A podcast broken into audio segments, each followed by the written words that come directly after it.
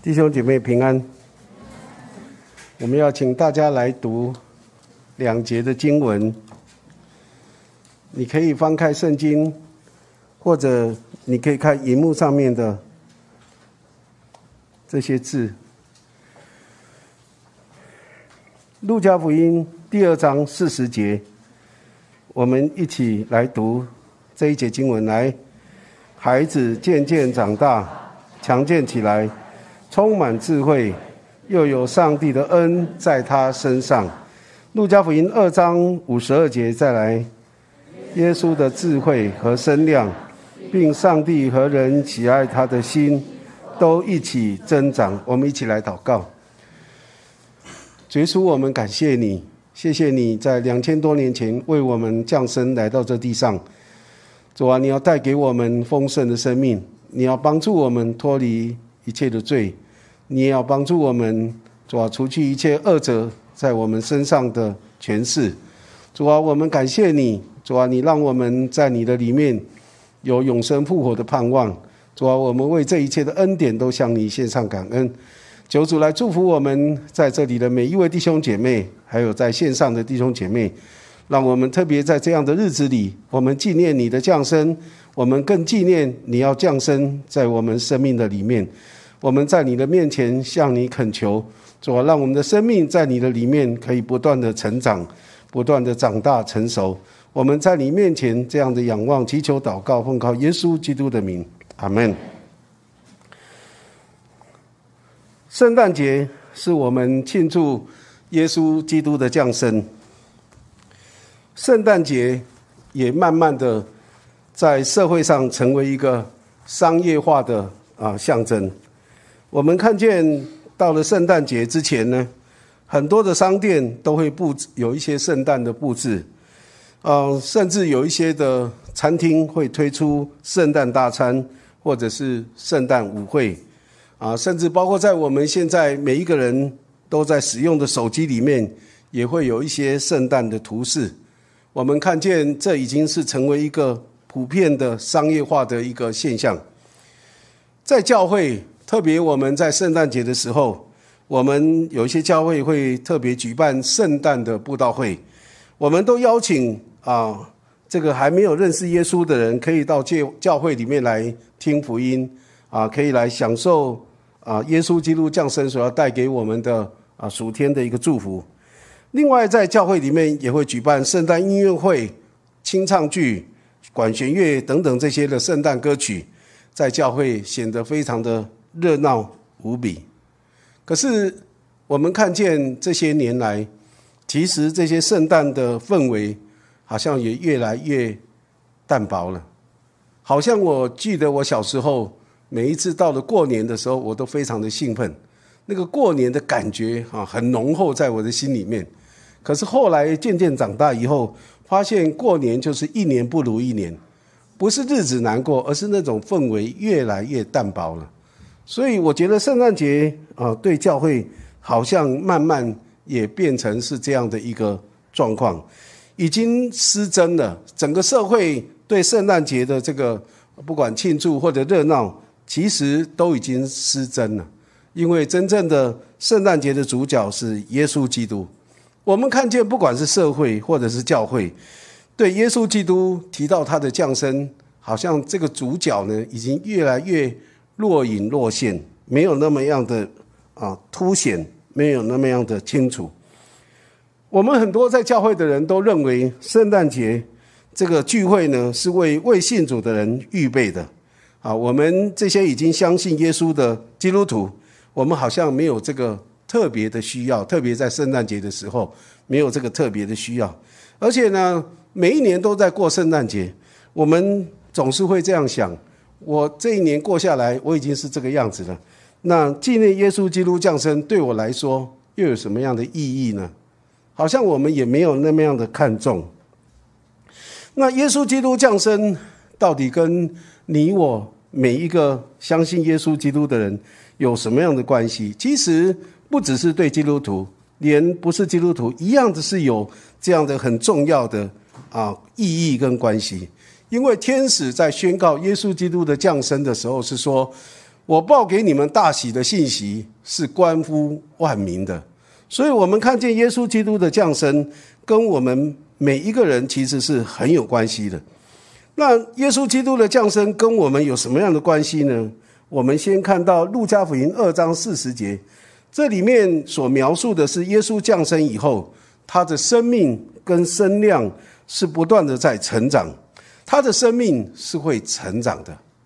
我觉得这样的一个啊会成长的生命。提醒我们每一个相信、接受耶稣基督降生在我们生命里面的人，我们在耶稣基督里面成为新造的人，我们的生命生量也应该像耶稣一样，不断的在成长，不断的在成长。另外，路加福音五章二十二节那五啊二章五十二节说，耶稣的智慧和身量，并神和人喜爱他的心，都一起来增长。这节经文描述耶稣他降生以后，他的生命跟身量有四方面的成长。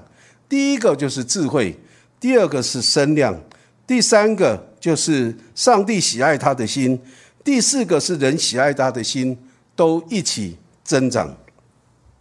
首先，我们看到耶稣的智慧，耶稣的智慧怎么样增长呢？其实我们不太清楚，因为圣经没有记载。没有记载很多哈，耶稣圣经的里面只只是记载说，有一天耶稣跟他的父母到圣殿里面去献祭，然后呢献祭以后呢他就失踪了，爸爸妈妈往回家的路上走，他却没有跟，因为他留在耶路撒冷。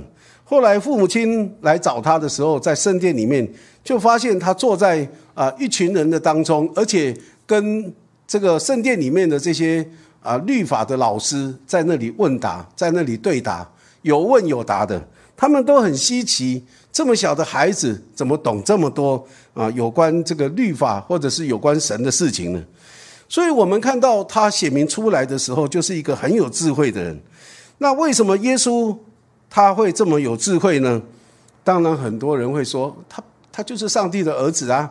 他就是圣灵怀孕降生的啊，有神的灵在他身上，所以他自然是啊很有智慧啊啊这种讲法也不算错。但是我想这个不是最重要的，最重要在哪里呢？箴言九章十节他是这样说，我们来念这一节经文。箴言九章十节，我们一起来念。来，敬畏耶和华是智慧的开端，认识至圣者便是聪明。一个敬畏耶和华的人。它就是智慧的一个开始，开始并没有结束，而是不断的在成长。当你越认识、越敬畏神，你越有智慧；越敬畏神，你的智慧就不断的在那里成长。当你认识至圣者，你真是认这个耶和华跟至圣者是同样的意思哈，同一个人。你认识至圣者，便是聪明。你越认识神，你越有智慧，越有聪明，越有聪明。嗯。我们从主耶稣他所说的，跟他所做的，我们可以看到主耶稣对父神的父上帝的一个敬畏，对耶和华的敬畏，对至圣者的那样的一个认识。在约翰福音五章十九节，耶稣这样说：“我们一起来念来。”耶稣对他的门徒说：“我实实在在的告诉你们，只凭着自己不能做什么，唯有看见父所做的，子才能做。”父所做的事，子也照样做。这里告诉我们，耶稣他是一个真正敬畏上帝的人。他做任何的事情，他说任何的话语，都是按着天赋上帝的意思来做。上帝做任何事情都有他的时间，耶稣做事情一样有他的时间。啊，上帝做事情有他的方法，耶稣做事情一样是跟着上帝的意思，有他的方法。所以我们看见他是一个真正的跟随上帝的人，他是一个敬畏上帝的人，他是一个真正认识上帝的人。在圣经的里面啊，耶稣的兄弟啊，就是他在地上的这个兄弟，就告诉他说：这个世界上的人要显扬他的名声，一定要到众人的面前，然后让大家看见他所说的、所做的，然后他的名就可以被被认识，而且被高举。但是耶稣说：你们的时间常常是自由的。我的时间不是那么自由的，啊，他为什么他没有自由呢？因为他做任何事情都是按着上帝的时间，按着上帝的方法来做这些事情。所以从这些方面，我们看见他对上帝的一个敬畏的心，啊，敬畏的心。今天我们每一个相信耶稣基督的人，我们要怎么样像耶稣一样，智慧不断的增长？重要的一个秘诀就是我们需要敬畏神，把上帝当一回事。什么叫不敬畏神呢？就是不把上帝当一回事。当你在你的生命里面，当你在生活里面，你把上帝当一回事，那就是敬畏神。很多人决定自己人生的方向，自己决定，他没有寻求神。很多人生活里面，他做任何事情，他都自己决定。他没有寻求神的心意，所以我们看见一个真正敬畏神的人，他在他的生命生活里面，他会去寻求明白神的心意，照着神的心意来做，就像耶稣基督一样。在圣经旧约里面有一个列王记啊，三章第四节到十四节里面讲到，有一个啊犹太人的王，他的名字叫所罗门，这是一个世界上很有名的王。这个王呢？他有一天，他接续他父亲大卫做王了以后，有一天他在睡梦的当中，上帝就向他显现，对他说：“你愿意我赐给你什么？你可以求。”那所罗门听到上帝对他这样的说，给他这样的一个权利，可以跟神求任何的事情的时候，他马上就对神说：“他说你仆人我父亲大卫。”用诚实、公义、正直的心行在你的面前，你就向他大施恩典，又为他存留大恩，赐他一个儿子坐在他的位上，正如今日一样。耶和华我的上帝啊，如今你使仆人接续我的父亲大卫做王，但我是幼童，不知道应当怎么样出路。仆人住在你所拣选的民中，这民多的不可胜数，所以求你赐我智慧。可以判断你的名能辨别是非，不然谁能判断这众多的民呢？所罗门就向神有这样的祈求，求上帝给他智慧，可以来成为一个好的王，可以能够辨别是非，做正确的一个判断。那所罗门因为求这样的一件事情，就是求智慧，就蒙上帝喜悦。上帝对他说：“你既然求这件事情，不为自己求寿、求富。”也不求灭绝你的仇敌的性命，单单求智慧可以听颂，我就应允你所求的，赐你聪明智慧，甚至在你以前没有像你的，在你以后也没有像你的，你所没有求的，我也赐给你，就是富足尊荣，使你在世的日子，列国中没有一个能比你的。你若效法你的父亲大卫，遵行我的道，谨守我的律律。借命，我必使你长寿。然后呢，所罗门他就醒了，然后他就领受神所给他的智慧了。他的智慧让许多的国家的那些国王或者百姓听见他的智慧，都很羡慕，都想要来听他所说的话语，那个智慧的话语。所罗门向上帝求智慧，为什么上帝会允许？应允他所求的呢？甚至上帝给他的那种智慧，是前无古人后无来者的智慧，就是不管过去，不管是未来，过去、现在、未来，只有你一个人有这样的智慧。啊，为什么上帝给他这样的智慧呢？最重要的原因是因为他敬畏神，他不为自己求寿、求富，也不求灭绝仇敌的性命，单单求智慧。可以来辨别是非，来审判他上帝的百姓，治理上帝的国度。所以，我们看见大呃所罗门，他单单在意的是因为神的国跟神的义，他在意的是上帝的百姓，他在意的是上帝的公平跟公义的彰显，他在意的是上帝的事情，而不是个人的好处跟利益。这就是敬畏神的一个智慧。所以圣经里面告诉我们，只要我们先求神的国、神的义，其他一切我们所需要的，神都会加给我们。我们从所罗门身上看见，他就是这样子，神就赐给他他所需要的，甚至他不一定需要的，神都给他，神都赏赐给他，让他丰丰富富的过他的一生。当然，所罗门以后的发展，那就看他个人了哈。从所罗门的身上，我们就想到，若是今天神对你说，你愿意我赐给你什么，你可以求，你会向神求什么呢？若是今天晚上睡觉的时候，神向你显现，跟你说：“哎，你要求什么？啊，你可以求，我会答应你。”你会向神求什么？这是千载难逢的机会，你要好好仔细的去想，你到底要的是什么？而且只有一次的机会，啊，不会有第二次。所以你一定要，你一定要很慎重的去选择，你到底要求什么？啊，那个是非常重要，关乎你一生的啊。你所看重的，你向神所求的，就会决定你的一生是什么样的人生。你所看重的，你向神所求的，就会决定你的生命跟生活啊，你一生的生命跟生活是一个什么样的生命跟生活？我想这是一个非常重要的的一个决定，很重要的一个抉择。你要的是什么？我觉得，若是我选择，我一定选择是。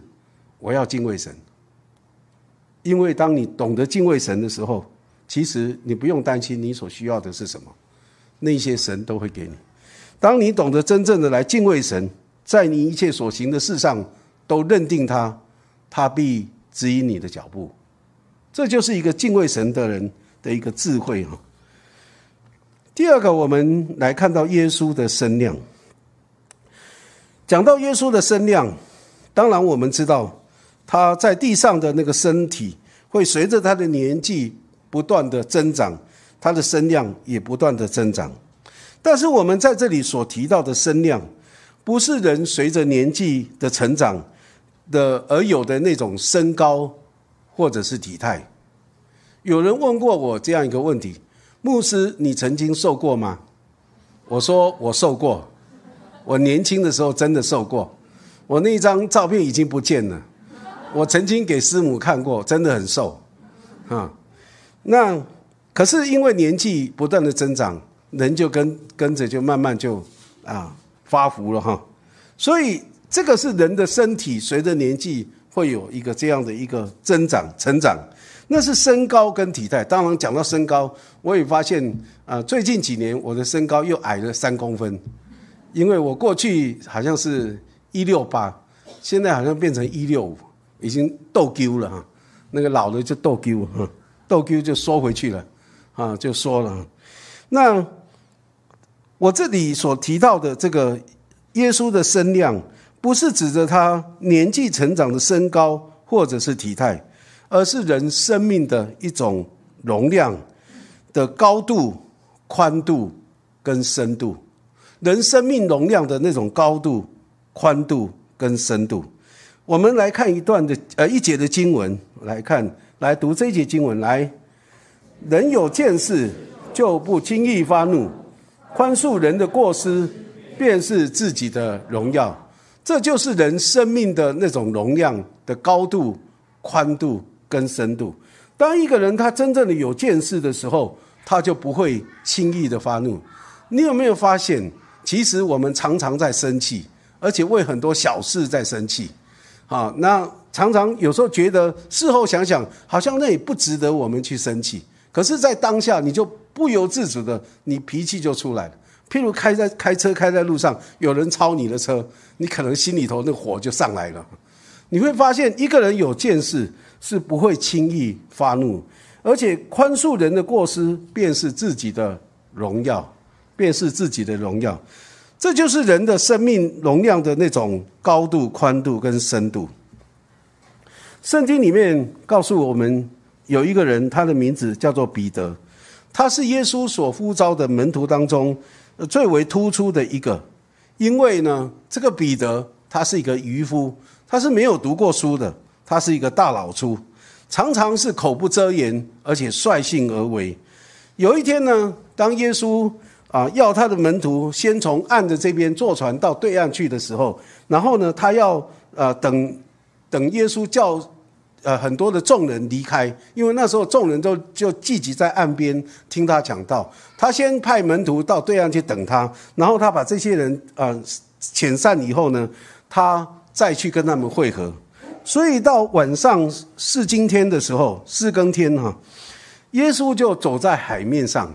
啊，你知道这个现在是，呃，现在的情况是好一点。为什么？因为现在的船呢，呃，很多都是晚上航行，都会点了很多的灯，啊，点很多灯，很亮，让别人看到有这个目标，才不会去撞船哈。所以呢，可是，在那个时代呢，这种船上呢。不太会有很多这种点灯哈，或照照射在海面上，乌漆抹黑的。所以这些门徒呢，在船上的时候，四面都是乌漆抹黑的时候，他又呃看到有一个黑影渐渐的靠近，哇！这些门徒就非常的害怕，他们以为是鬼怪，所以他们就喊叫起来。然后耶稣就对他们说：“是我，不要怕。”当彼得听到耶稣在对他们说“是我，不要怕”的时候，他他一下突然就兴兴趣就来了，或者我们说兴冲冲的，他就跟耶稣说：“主啊，如果是你，请你叫我从水面上走到你那里去。”然后呢，耶稣就说：“你来吧。”彼得就从船上那个甲板爬过那个船舷哈，船舷，然后呢就走在海面上，就往耶稣的方向就走过去。当他走路走走到一半的时候，突然发现，哎。刚刚我们在船上的时候，那个风浪很大，然后呢，在这个风浪当中，我们都很很不晓得应该怎么样来往前走。哎，既然我现在竟然可以走在海面上，而风浪还是这么大，他突然警觉到，他才意会到他现在的处境，所以他心里面非常的害怕，然后就一紧张一害怕的时候，就扑通掉到水里面。当他掉到水里面的时候，他就赶快就大声的对耶稣说：“主啊，救我！”然后就就赶快啊伸手要主救他。那耶稣就赶紧伸手拉住他说：“你这个小信的人呐，你为什么疑惑呢？”这就是彼得，他就是这样的人。我想今天要是我们当中每一个人呢，哈，若是我们在晚上四面乌漆抹黑的。然后你在船上，耶稣在船的那边海上在走，对你说：“哎，某某人，你走过来，你走过来，从船上下来，走到我这里来吧。”请问你会走吗？你会不会跟彼得一样说：“哎，好哦，这个不错哦，这种建议不错，我试试看吧。”你会不会这样做？其实我们不太会。你看很多小 baby 小孩子，那个在比赛那个。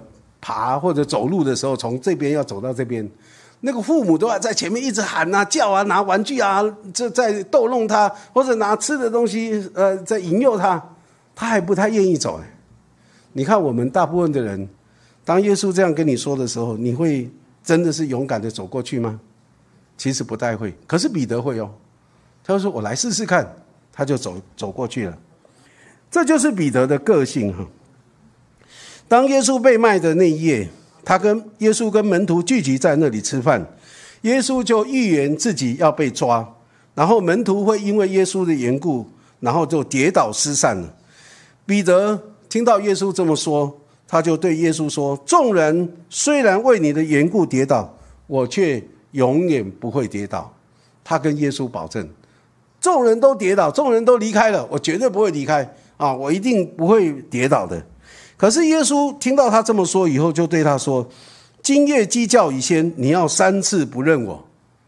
鸡叫以先，你要三次不认我。”彼得就说：“我就是必须和你同死，也总不能不认你。”可是当耶稣被抓以后，彼得他真的三次不认主，三次不认主。我们看见彼得就是这样的一个性情鲁莽的人。可是这样一个冲动鲁莽的彼得，他在晚年的时候，这个人改变了。他改变的是怎么样子呢？我来念一段经文给大家听。彼得他在晚年的时候，他就对教会里面的这些做长老的这样说：“我这做长老，做基督受苦的见证，同享后来所要显现之荣耀的，劝你们中间与我同做长老的人。”勿要牧养在你们中间上帝的群羊，按着上帝旨意照管他们，不是出于勉强，乃是出于甘心；也不是因为贪财，乃是出于乐意；也不是辖制所托付你们的，乃是做群羊的榜样。到了牧长显现的时候，你们必得那永不衰残的荣耀冠冕。一个性情鲁莽、口不遮言、率性而为的人，当他年纪老的时候，他整个生命都改变了，他变得非常的成熟，变得非常的老练，他变得非常的体贴上帝的心意，也体贴人。他说不是侠制，也不是啊，在那里啊，就是因为贪财或者是勉强，而是照着上帝的心意。来牧养他们。彼得在耶稣基督里面的身量，随着他年纪的增长，跟随着他跟随主耶稣的脚中，随着他对主耶稣的认识，随着他爱主的心，随着他对主耶稣心意的了解，随着他敬畏主、体贴主的心，他生命容量的那个高度、宽度跟深度都一起增长。我想，这就是一个真正认识神。而且跟随耶稣基督的人，他的生命应该有这样的一种高度、深度、宽度。今天我们相信耶稣基督，不能够相信耶稣基督五年、十年、二十年，我们还像刚信主的时候一样。刚信主的时候，可能对主的认识不是很多，经历主的恩典不是很多。我们可能还很容易凭血气做一些事情，可是当我们随着跟随主的年日越多，对主的认识越深以后，我们的生命应该越来越有深度，有那个宽度，有那个高度。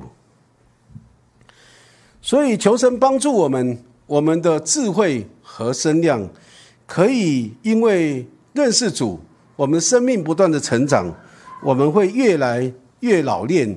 越来越成熟。最后，我们看到的是神和人喜爱他的心都一起增长。其实，讲到神和人喜爱耶稣的心都一起增长，这是在耶稣年轻的时候。可是，当他到了出来传道以后，那有爱他的人，但是也有讨厌他的人，有跟随他的人。但是也有逼迫他的人，也有出卖他的人。我们看见这个是一个啊，耶稣身上所显露出来那种生命的一个现象。在哥林多书信里面，保罗曾经说，在每一个相信耶稣基督的人身上，我们都有基督馨香之气。这个馨香之气，有的是要叫人死，有的是要叫人活。对那些真正相信主的人，馨香之气是让他活；可是对那些拒绝或者是啊讨厌的人，这个馨香之气只是让他更加的气愤，或者更加的啊不能接受。我们今天要看到一个人，这个人从他身上，他生命里面，也他一生的当中流露出基督馨香之气，而且神和人喜爱他的心也都。一起增长，这个人是谁呢？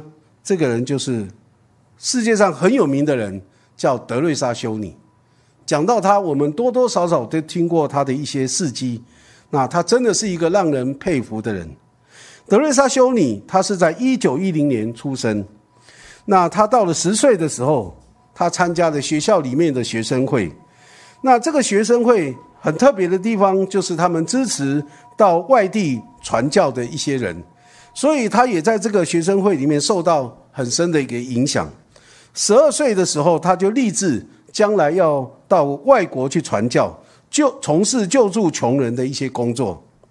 到了他十五岁的时候，有耶稣会的神父写信回到他的故乡，报告他们在印度所做的一些事情，所看到的一些呃现象。当德列莎看到这些书信以后，他很受感动。所以他跟姐姐就决定要到印度接受传教士的训练工作。十八岁的时候，他选择一过一个啊奉献的生活，就是一生都完全奉献给上帝的生活。他不为自己活，他要为神而活。他追随上帝的一个呼召，愿意到印度传教。一九三一年的时候，他被就是他二十一岁的时候，他被派到加尔各答圣玛利亚罗雷托修女会中学，在那里教地理跟宗教的课程。这座学校很特别，因为他们坐落在加尔各答贫民窟的旁边。那虽然是在贫民窟的旁边，但是学校的学生都是印度有钱人的孩子，有钱人的孩子。所以到了一九四零年的呃初期的时候，德瑞莎修女就在这个学校里面担任校长的工作。当时印度的贫富悬殊非常的大，校内一片的宁静，但是校外满街都是无助的麻风患者、乞丐、流浪儿童。到了一九四六年的时候，有一天，他坐火车去印度的大吉岭，在车站，他就看到一个乞丐，不断的在那里喊着说：“我渴，我渴，渴望的渴，啊，我口渴的那个渴，我渴，我渴，我渴。”这个情境呢，就烙印在他的脑海里面，而且这个这样的一个图像，就不断的浮现在的在他的脑海里面，让他。一直没有办法很安稳的过日子。到了一九四八年的的时候，就是一九四六年以后的两年，德瑞莎修女就写信给罗马梵蒂冈的总会天主教的总会，请求总会允许他离开劳莱多修女会，专心为印度的穷人来服务。那一年十二月，他就在加尔各答最穷的地区莫吉蒂尔。为失学的学生，这些孩穷苦的孩子，举办了一所露天的学校。你知道办这个学校非常的不容易，因为那时候德瑞莎修女她只有一个人出来，而且呢，当许多人听见啊，竟然有一个专门为这些穷困的孩子举办的学校，很多人都来报名，很多人都要来参加了。那当然，这个学校也是没有办法收任何费用，因为都是穷人家的孩子。所以对德瑞莎修女来说，她真的是非觉得非常的困难，因为她力量有限，而需要救助的人太多了，所以困难重重。但是德瑞莎修女咬紧牙关，由于她很专心的依靠上帝，终于有一些善心人士看见她所做的这样的一个善行而受到感动，所以他们就捐助场所、捐助设备、捐助食物，还有。有一些人奉献心力来帮助德瑞莎修女，协助她的工作。其中有一些人是他过去在学校、在中学里面教书的时候，那些学生都是有钱人的孩子，来跟随他，而且来帮助他。其中也有十一个女孩决定奉献一生，追随德瑞莎修女，为这些贫苦的人来服务。一九五零年。教宗就批准了德瑞莎修女跟十二位啊修女啊成立了一个仁爱传教修女会，又称为博济会，就是现在在世界各地很有名的博济会。这个修会除了天主教传统里面啊有三个誓言，就是守贫、守贞啊，守贫就是守住贫穷，要过一个立志过一个贫穷的生活；守贞就是守住那个贞洁。第三个就是服从这三个誓言以外，他们又加上要全心全意的不为酬劳，只为最贫苦的人，就是耶稣基督苦难的化身来服务。到了一九五二年的时候，德瑞莎修女就为快要死亡的那些穷人，因为他看见在印度街上，甚至在水沟旁边，有许多快要死的人，没有人理他们，就在那里自生自灭。他看见这些人，就可怜他们，就怜悯他们，然后就开始为这些快要死亡的穷人来服务。德瑞莎修女就在市政府所提供的一个神庙旁边的空屋子里面，在那里建立让穷穷人得以善终的收容之家，就是垂死之家。那有许多快要死的人，他们就到大街小巷去看。看到有一些快要死的这些穷人，没有人理的穷人，他们就把他带回这个垂死之家，在那里细心的照料他们。那有一些人呢，经过这样的一个细心的照料以后，他身体就恢复健康了。他们就给他训练他，帮助他一些一些谋生的能力，让他们可以去过正常的生活。另外有一些人，因为虽然受到这个收容之家的修女、医生、护士还有义工。的一些细心照料，但是他们还是离开这个世界，而这些人就帮助这个这个离开的人能够过一个很平静安详而有尊严的离开这个世界，所以这就是他们垂死之家所做的一些工作。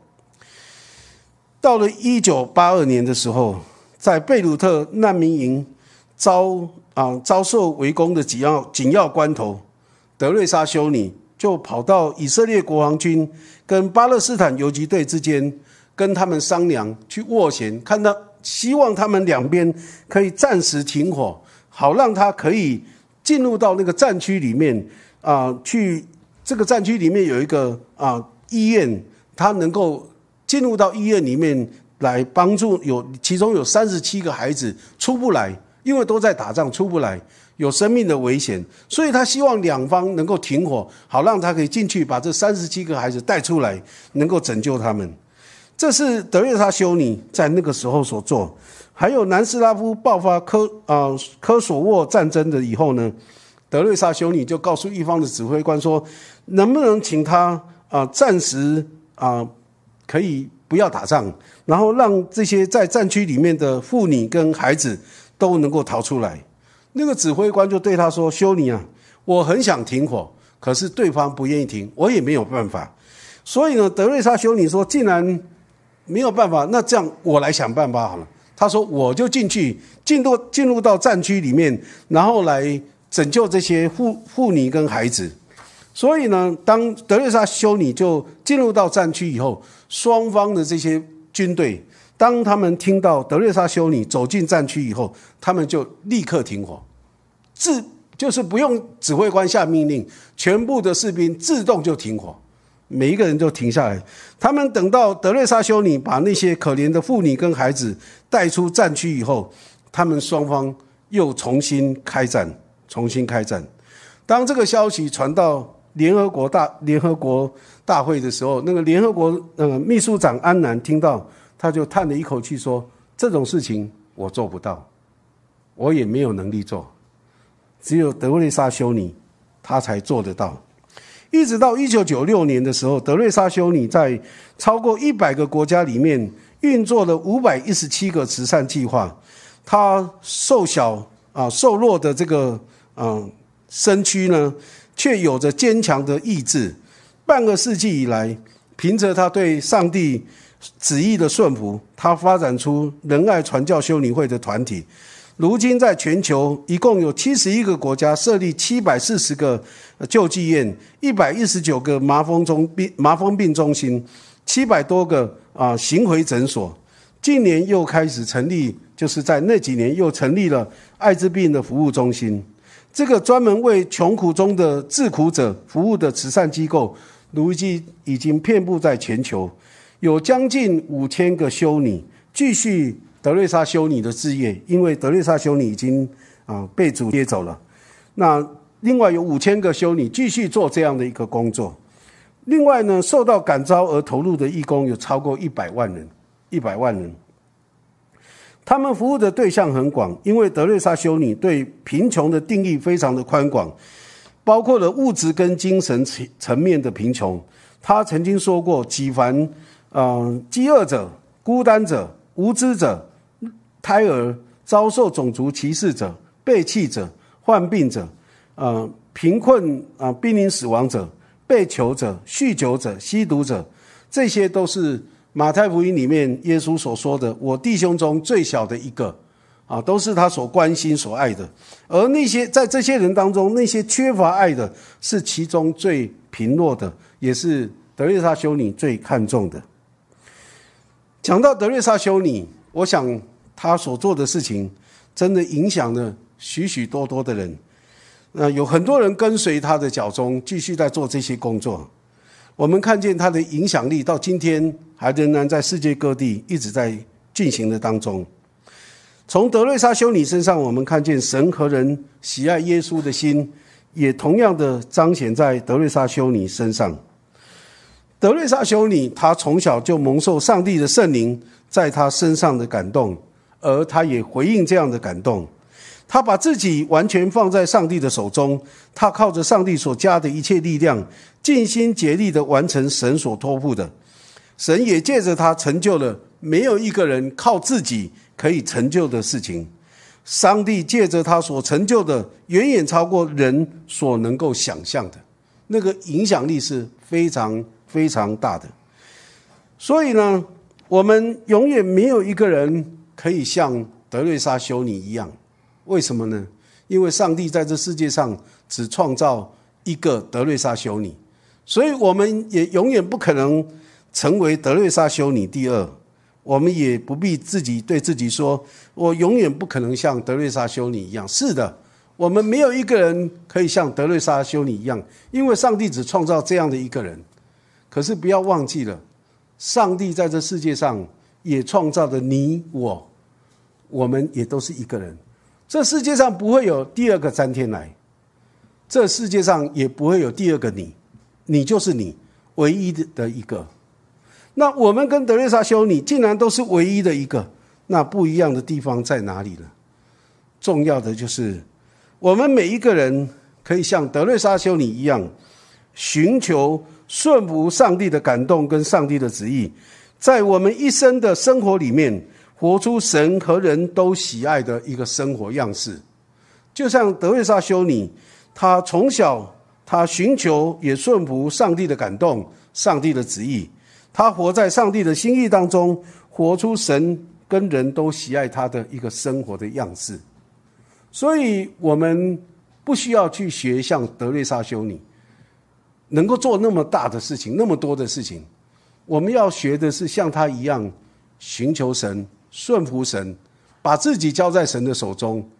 即使今天神用我们这个人，只影响帮助一个人，那就值得了，那就值得了。你看耶稣在世上的时候，他这么伟大的人，他影响的人有多少呢？他在世上的时候，十二个门徒，哥林多书信里面讲到五百多个门徒。可是你看这些不太多的人，今天。影响了全世界有多少人？有多少人？所以，我想我们不一定要像德瑞莎那样子做那么多或者那么大的事情，可是我们可以做神要我们做的事情。只要我们愿意顺服上帝的带领，顺服上帝的旨意，让把自己交在神的手中，让神来引导我们，你会发现，当我们愿意这样子来敬畏神，我们的智慧。声量，神喜爱我们和人喜爱我们的心，都可以一起增长。我们一起来祷告。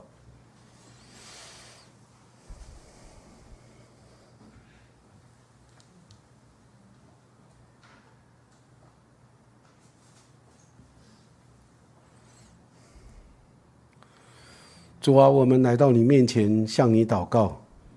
在我们当中，我们有年轻的。主啊，有壮年的，也有年老的。很多时候，我们以为我们好像不再能够做些什么事了。